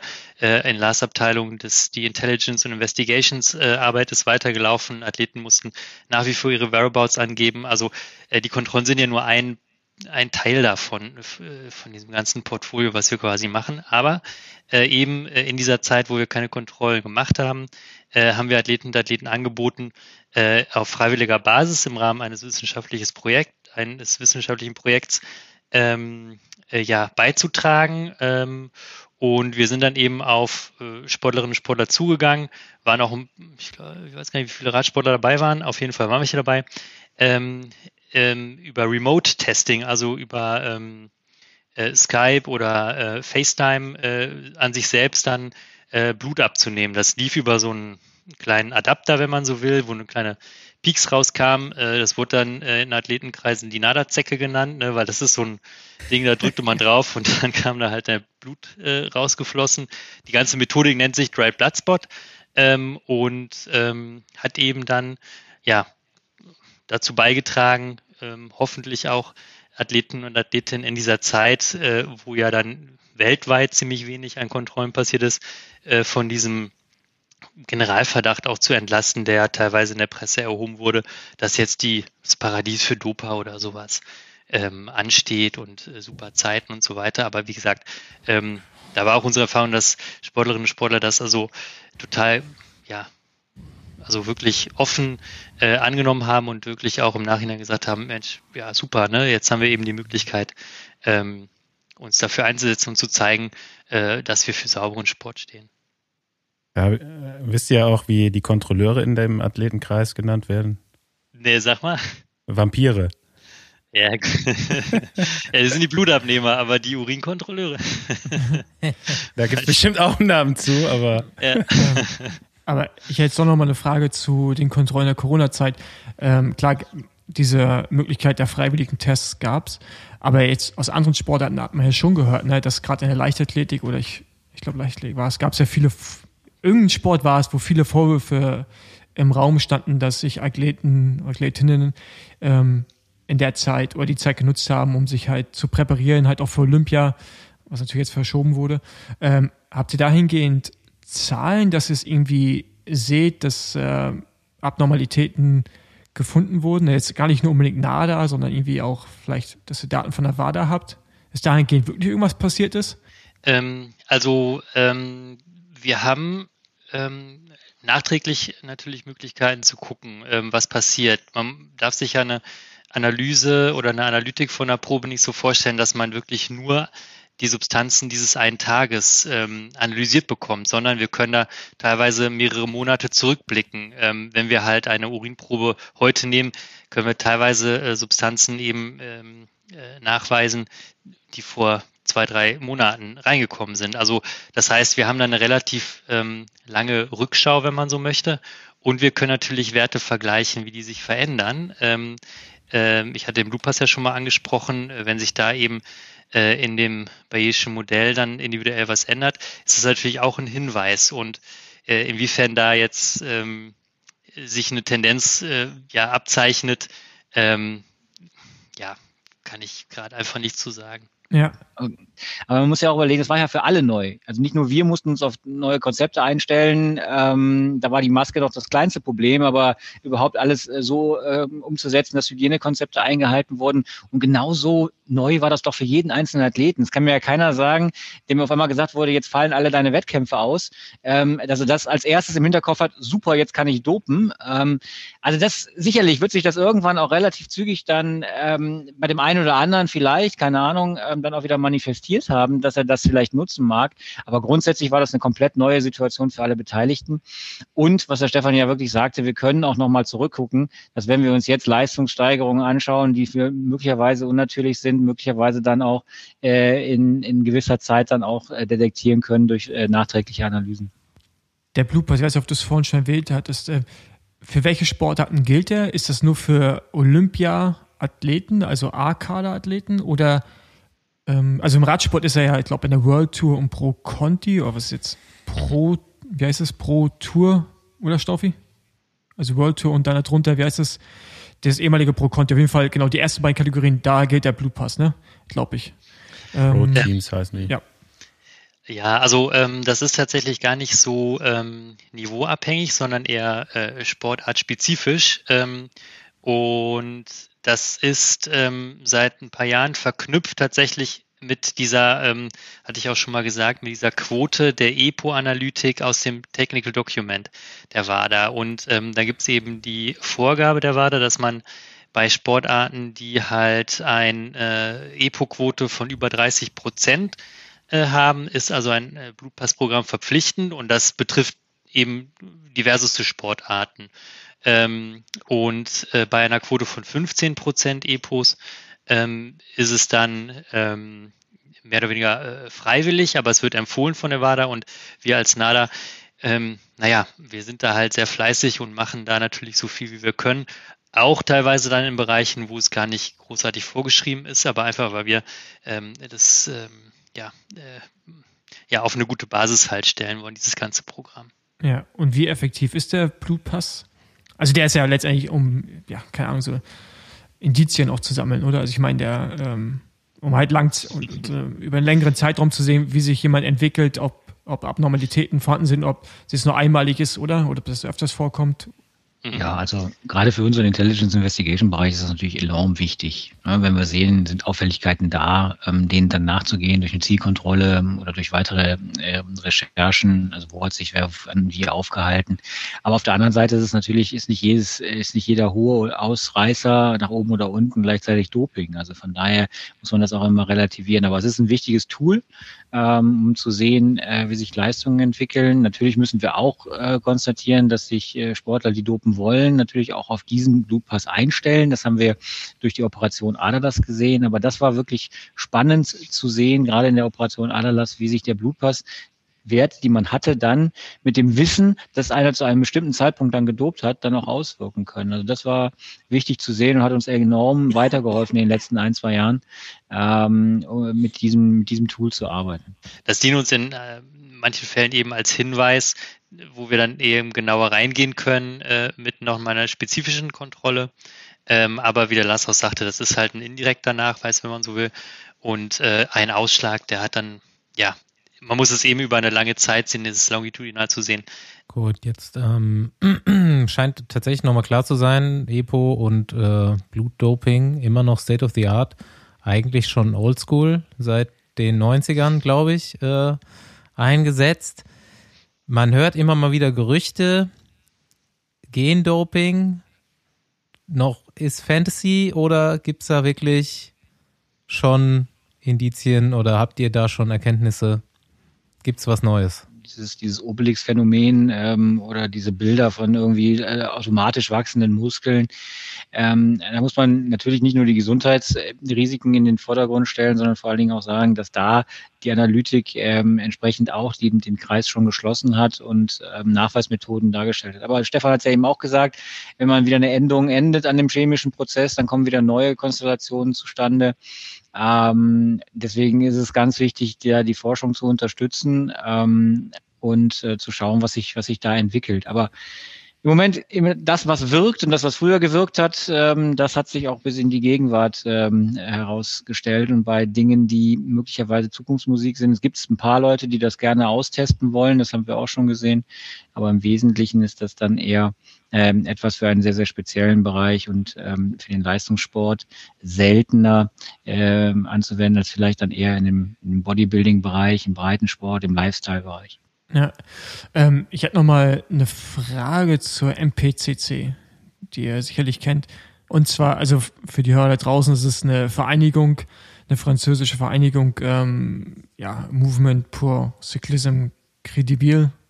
Habe ich wahrscheinlich jetzt falsch ausgesprochen, aber da geht es einfach um, äh, ist eine Vereinigung zur Förderung des sauberen Radsports, um es jetzt nicht mal so zu übersetzen, ähm, die ja sehr oft vorstoßen mit äh, mit verboten. Also wenn man ja Teil dieser Gruppe ist, ich glaube, diese MPCC gibt es nur im Radsport, äh, dann darfst du irgendwie keine, keine Ahnung, ich glaube mittlerweile auch keine Ketone nutzen oder kein Tramadol. Ich weiß gar nicht, ob Tramadol mittlerweile verboten ist, ein sehr starkes Schmerzmittel oder ob das immer noch auf der Beobachtungsliste steht. Aber wie, wie arbeitet ihr mit dieser Behörde zusammen? Findet da eine Kommunikation statt, wo, wo die ja immer sehr, sehr strikte, harte Regeln für sich selbst festlegen, wenn man Teil dessen ist? Ähm, und die NADA oder die WADA, ist ja eher die WADA, immer so ein bisschen hinterherhinkt, was die Verbote angeht. Ähm, also wie, ja, findet da eine Art Kommunikation statt? Stimmt man sich da irgendwo ab oder laufen die so komplett separat für sich? Weil die führen ja auch Tests durch zum Beispiel. Ähm, genau, also ich glaube, gerade die MPCC, die hat sich ja damals abgespaltet, ähm, als es im Radsport ähm, ja um Integrität äh, ging. Und ähm, ich meine auch zur gleichen Zeit ist eben die CADF entstanden, äh, also die Integrity Unit ähm, von der UCI, ähm, die dann ja das gesamte Testing ähm, übernommen hat im Radsport. Und ähm, also ich weiß jetzt nicht, inwiefern die MPCC äh, in Richtung äh, der WADA äh, korrespondiert oder ob die sich eben auch abstimmen. Ähm, aber ich finde, teilweise sind wirklich so die ähm, Ansätze hochinteressant. Ne? Also No-Needle-Policy zum Beispiel, die ja auch während Olympischer, Olympischer Spiele dann ähm, greift. Ähm, also ähm, ne, im Olympischen Dorf dürfen, äh, ja, es besteht die No-Needle-Policy zum Beispiel. Also das sind interessante Ansätze. Ob immer Verbote sozusagen das Richtige sind, ist natürlich noch mal die andere Sache. Ähm, aber wir, zumindest jetzt in meinem Bereich, ähm, in der Kontrollplanung und im Testing, ähm, sind äh, sehr gut vernetzt äh, mit allen europäischen, äh, der kanadischen und der amerikanischen Anti-Doping-Agentur. Äh, und das war so ein bisschen, ja, ja, wenn man denkt, irgendwie bei Corona hat alles aufgehört, war es eher so, dass wir da die Kommunikation noch verstärkt haben. Also ähm, es gibt da so eine Gruppe von National äh, NADO's Testing Experts und äh, wir treffen uns im Prinzip seit drei Jahren einmal jährlich ähm, und äh, das hat sich von anfangs einem Tagesmeeting auf jetzt mittlerweile zweieinhalb Tage ausgeweitet. Äh, beispielsweise entwickeln wir gerade ein Modell, was uns äh, ermöglicht, ähm, ja, Leistungsdaten besser zu äh, interpretieren von Athletinnen und Athleten, die eben in Wettkämpfen aufgenommen werden, zum Beispiel, oder halt ähm, ja auch ganz banale Dinge, äh, wie führen, wie, wie stehen wir dazu, dass neues Probennahme-Equipment eingeführt wird und so weiter. Also da haben wir einen sehr, sehr intensiven Austausch international äh, mit den NADOs, teilweise auch dann mit den International Federations, den IFs, äh, die auch sehr gute Programme teilweise am Start haben, äh, um das abzurunden. Die CADF, die ist ja jetzt dann ähm, aufgegangen in der ITA, in der International Testing äh, Agency und ähm, ja, ist im Prinzip weiter weg von der UCI, wenn man so möchte. Ja, da, da hätte ich nämlich jetzt mal fragen wollen, wie da mittlerweile die Abstimmung ist. Da ist nämlich meine, ich hatte mal eine Kontrolle von der NADA äh, und während der Kontrolle hat einer geklingelt, der von der UCI kam und dann saßen die zu zweit da bei mir. Also. Ja, Aber das kommt, das, das gab's kommt, mal. Ja, genau. Das war früher echt, also so bis 2016 echt häufiger der Fall, ne? Dass das äh, vorkam, auch bei mir, ja. Ja, also ähm, klar, ne, kann immer passieren. Manchmal ist es vielleicht auch sogar Absicht. Ähm, wir haben da die Policy, also wenn von uns Kontrolleure, also NADA-Kontrolleure jetzt äh, bei Andi zum Beispiel ähm, aufschlagen und das schon ein Team von der UCI saß, dann hätten wir zurückgezogen. Ähm, wenn die UCI gesagt hätte, wir wollen nur Urin, dann hätten wir gesagt, na gut, dann nehmen wir halt das Blut. Ähm, aber also, ne, das war, ja, äh, ist schon ein paar Jährchen her. Mittlerweile ist da die Vernetzung auf jeden Fall besser geworden. Aber also wir bemühen uns natürlich da, die Athletinnen und Athleten ähm, ja, davor zu schützen. Ne? Aber manchmal macht es auch durchaus Sinn oder ist tatsächlich geplant und das ist dann eben auch orchestriert, äh, dass wir sagen, okay, ähm, keine Ahnung, die, die FIS zum Beispiel äh, geht heute rein und äh, wir planen dann eben äh, morgen die Kontrolle. Also das kann durchaus auch Absicht sein. Gut, dann solange zu meiner abschließenden Frage, so eine unqualifizierte Katastrophentourismus-Besenwagen-Frage muss ich auch noch anbringen. Was ist eure Stammtischgeschichte? Was ist der dümmste Fall, den ihr je, natürlich ohne Namen, es muss was geben, in euren Karrieren so erlebt habt? Ähm, ja, äh, wir mussten äh, leider feststellen, dass wir, selbst wenn wir uns an Dinge nicht ähm, oder nicht Dinge vorstellen konnten, dass sie dann trotzdem irgendwie vorgebracht werden. Und ähm, ja, es werden natürlich immer wieder Geschichten vorgetragen, warum eine Substanz in den Körper gekommen ist. Ähm, ich glaube, äh, Stefan, den kennt sie auch, äh, das berühmte Asthma-Spray, was äh, explodiert ist und was man dann aus Schreck eingeatmet hat ist dann ein klassischer, ein klassischer Fall, äh, wie eine Dopingsubstanz in den Körper gelangt ist. Ähm, ja, ansonsten muss ich ja sagen, ich bin eher in dem präventiven Bereich unterwegs, wo ich sage, oder mit schönen Geschichten unterwegs. Wenn wir es bei uns auf dem Tisch landen, ist ja immer irgendein Kind in den Boden gefallen. Äh, und wir müssen dann mit, äh, mit Dopingverstoßen arbeiten. Aber ähm, ich habe auch eine schöne Geschichte von einer Kollegin, die auf einem Vortrag war, wo eine, wo eine Athletin sich bitterlich beschwert hat, dass sie noch nie kontrolliert worden sei. Sie wolle doch jetzt auch kontrolliert werden, äh, weil das gehört sie da, für sie dazu. Damit sei sie dann im Leistungssport angekommen. Und das fand ich eigentlich eine schöne Geschichte. Äh, vielleicht äh, der Andi und der Paul, die wissen das ja, wenn man kontrolliert wird, dann muss man ja quasi als Athlet ähm, ja kooperieren mit dem äh, Dopingkontrolleur und immer so in der Sichtweite bleiben. Ne? Das ist dieses Chaperoning. Ähm, und ähm, ja, ne, man muss also immer im Blickfeld des Kontrolleurs bleiben. Und da war halt eine Geschichte, da sollte ein, ähm, ein Fallschirmspringer äh, kontrolliert werden. Und ähm, der Kontrolleur ist dann eben hin auf den Flugplatz und hat ihn aufgefordert. Und wenn einmal man zur Dopingkontrolle aufgefordert wird, dann muss die eben auch durchgezogen werden, weil sonst kriegt man dann Stress möglicherweise mit dem Lars und seinem Team. Ähm, naja, in dem Fall war es eben so, der äh, Kontrolle hat die, äh, den, den äh, Fallschirmspringer, der in Montur da rumstand, aufgefordert, weil er dachte, er wäre schon fertig. Und dann sagte der, nee, hier in fünf Minuten geht mein Flugzeug, das ist so teuer, äh, ich muss diesen Übungssprung machen. Und dann sagte der Kontrolleur, ja, es passt ja super, ich bin ehemaliger Fallschirmspringer äh, äh der Bundeswehr, hast du noch einen Schirm, ich komme mit. Oh, und dann hat er gesagt, ja, hier, hast du einen. Und dann ist er mit dem quasi ähm, ins Flugzeug und der Sportler ist vorangesprungen und der Dopingkontrolleur hinterher. ja, und dann haben sie Kontrolle gemacht und ähm, genau. Während des Fluges. So ist während des Fluges. Das äh, ist so mein Highlight. Ähm, ist schon Jahre her, aber finde ich irgendwie so, genau, da gibt's noch mehr von der Art, wo quasi beide, sowohl Athlet als auch dann der Kontrolleur, irgendwie versuchen, das Bestmögliche zu machen, um dann ähm, ja, zu einem Ergebnis zu kommen. Finde ich mal schön. Gut, Andi, was ist mit deiner Schlussfrage?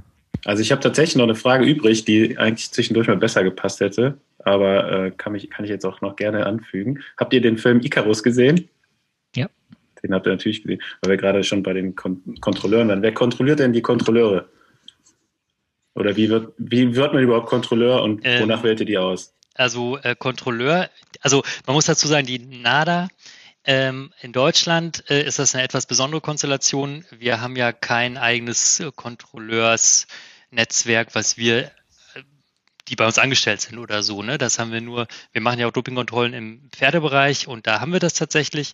Äh, da haben wir eben Veterinäre und äh, sogenannte DCOs eben äh, direkt bei uns, die dann Kontrollen bei Pferden machen. Aber im Humanbereich ist es eben so, dass wir, das ist historisch so gewachsen, ähm, äh, im Prinzip äh, hochspezialisierte Firmen dafür eben einsetzen. Das sind vier Stück in Deutschland und ähm, die haben ähm, entsprechend dann, ja, ich glaube, wir haben weltweit insgesamt 450 bis 500 Kontrolleure, auf die wir eben zugreifen können, um dann eine Kontrolle durchzuführen. Und ähm, das Ausbildungsprogramm läuft also komplett über diese Spezialfirmen, die das äh, machen. Und wir geben eben vor, ähm, ja, was für uns wichtige ähm, Ausbildungsinhalte sind.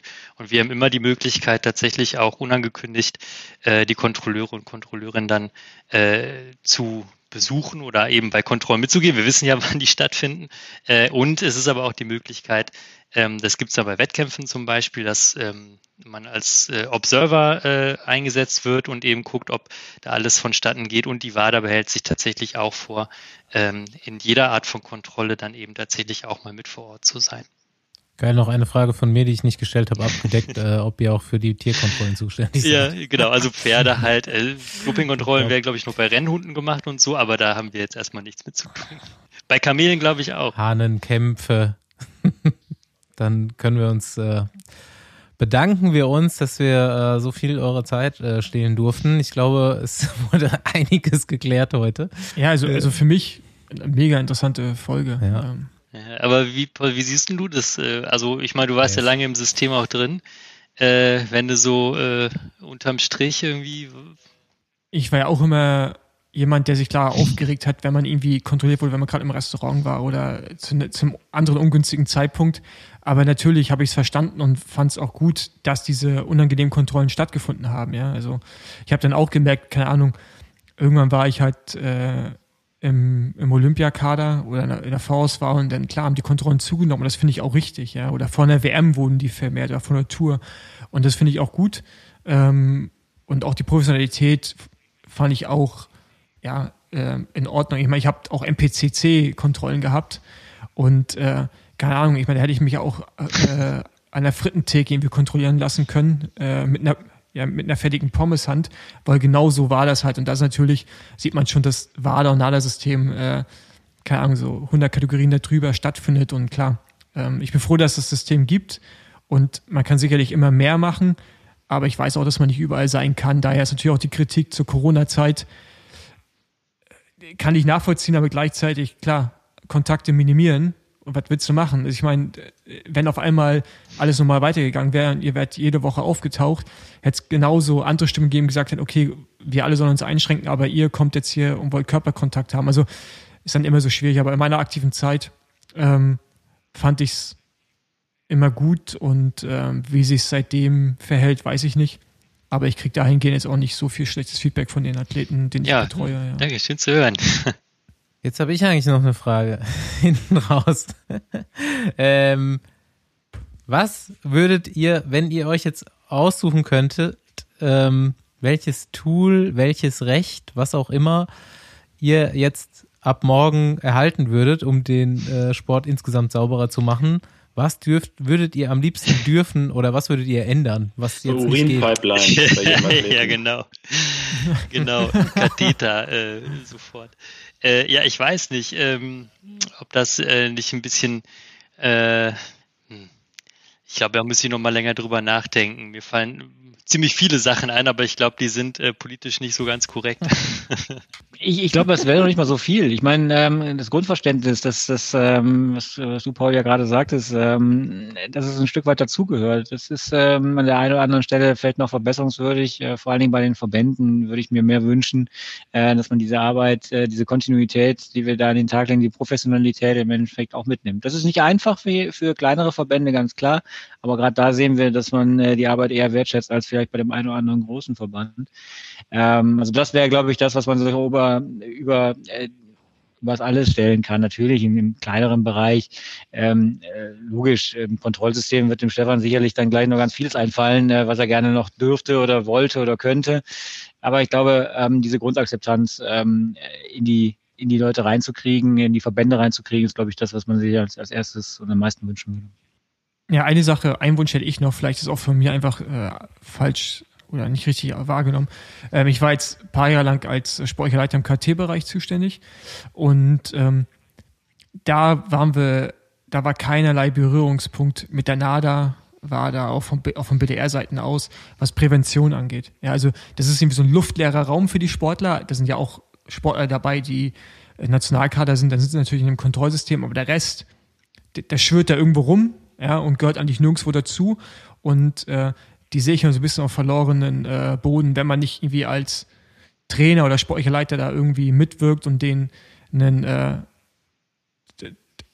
ja, das, keine Ahnung, wie sagt man, also das Richtige mitgibt, ja, also wie, man auch zu Tabletten steht und all solche Dinge. Ich meine, gibt es ja auch einen Graubereich, ja. Äh, Schmerztabletten sind nicht verboten, ja, kann man nehmen, aber sollte man sie nehmen?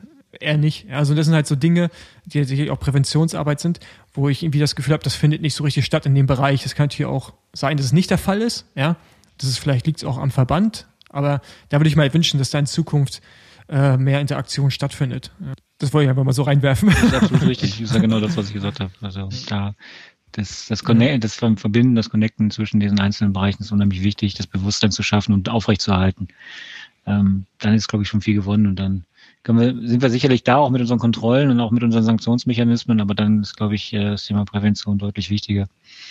Und ähm, ja, würde uns freuen, wenn sich das tatsächlich stärker durchsetzt und vernetzt. Gut, dann final. Herzlichen Dank, Dank ja. für eure Zeit. Wir danken euch. Gerne wieder. Und auch wenn so Fragen sind, also das geht natürlich, ähm, ja klar, nicht nur äh, an euch als Besenwagen-Team, sondern auch an vielleicht Athleten und Athleten, die uns irgendwie zuhören oder interessierten äh, Menschen. Ähm, also wir sind gerne bereit, also ruft uns an, schreibt uns E-Mails. Ähm, ja, freuen wir uns drüber und helfen da, wo wir können. Alright. Vielen Dank. Dann Bis dann. Ja, Ciao. danke euch. Tschüss.